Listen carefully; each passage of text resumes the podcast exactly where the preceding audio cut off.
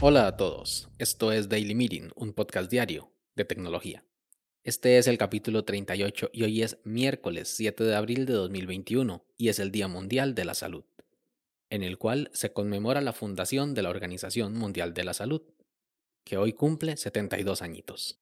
Mi nombre es Melvin Salas y en los próximos minutos hablaremos sobre la última filtración de datos de Facebook. Así que, comencemos. En septiembre de 2019, el sitio de noticias tecnológicas TechCrunch anunciaba que Facebook había recibido un ataque y que había sido robado datos importantes sobre muchos usuarios, en el cual se encontraba información como nombre, género, fecha de nacimiento, lugar de trabajo, correo electrónico e inclusive número de teléfono. Evidentemente la información filtrada no fue de todos los usuarios y solo los que habían llenado estos datos en su perfil eran potencialmente víctimas. La filtración fue de casi 500 millones de cuentas, lo que equivale a casi un 20% de todos los usuarios de Facebook en esa fecha. Aunque no se filtró las contraseñas de los perfiles, eso no debe minimizar el daño, ya que mucha de esa información puede ser utilizada para hacer ataques de phishing, ingeniería inversa o inclusive para spam. Lo interesante de estos casos es que las compañías son conscientes de estos ataques y no los comunican a sus clientes, sino que tiene que llegar un medio de comunicación, como lo es TechCrunch en este caso, para alertar a las personas para que Facebook se pronuncie al respecto. Pues bien, quizá lo importante en este caso no es que haya sucedido en sí, porque a diario se realizan ataques informáticos hacia empresas de todos los tamaños, y en algunos casos pueden lograr sacar algo de información. Lo que sí es sorprendente es la cantidad de usuarios que fueron afectados al final con este ataque. La filtración afectaba a usuarios de casi todos los países del mundo.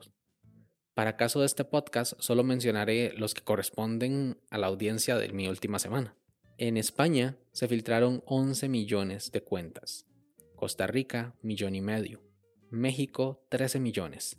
Chile, 7 millones. Y Colombia, 18 millones. Estos datos se venden en el mercado negro por paquetes con costos no tan altos, pero con un valor mayor en manos equivocadas. Por ejemplo, alguna persona que insistentemente quiera tu número de teléfono para molestar o acosar, empresas que quieran enviar publicidad SMS o por correo electrónico sin tu consentimiento, o personas que quieran hacer phishing utilizando tu correo y el doble factor de autenticación con el mismo número SMS. Las posibilidades son infinitas, y es que ya no importaba borrar el número de teléfono del perfil de Facebook, porque estos datos ya habían sido extraídos. La única forma de evitar ser asociado era cambiando el número de teléfono.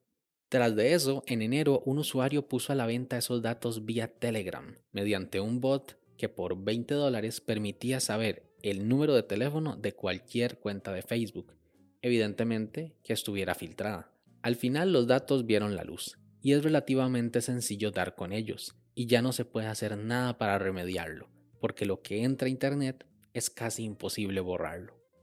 Por suerte, hay sitios bien intencionados que ayudan a los usuarios de Internet a estar prevenidos en estos casos. Uno de esos sitios es haveibeenpwned.com, el cual es un servicio gratuito que toma esos datos, los indexa y pone a disposición de cualquiera para saber si en alguna filtración nuestra cuenta de correo ha estado presente. Evidentemente, este sitio no te dará la contraseña, pero sí te ayudará a saber cuándo se ha producido la filtración y cuál ha sido el servicio vulnerado, lo cual nos va a permitir saber si debemos o no cambiar la contraseña.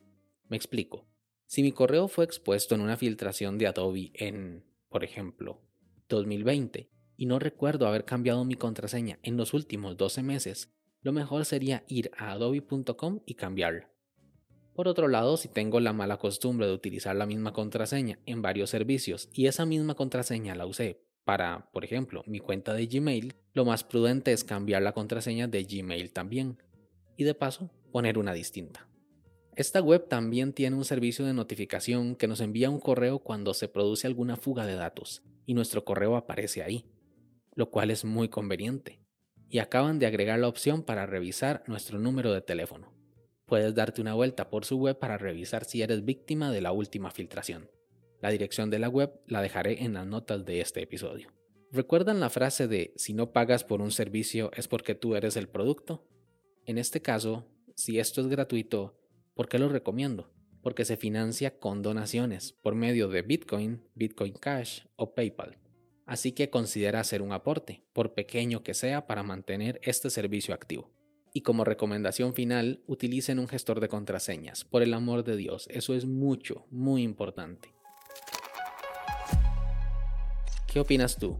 ¿Las empresas deberían de avisar cuando producen una filtración y se dan cuenta? ¿O deberían seguir manteniendo esa información de manera confidencial? Sin más, este episodio llega a su fin. Si quieres estar atento sobre los capítulos futuros, no olvides suscribirte desde tu aplicación de podcast favorita. También puedes escribirme por Twitter, arroba Melvin Salas, o conocer más sobre este proyecto en melvinsalas.com barra podcast. Nos escuchamos mañana jueves. Hasta luego.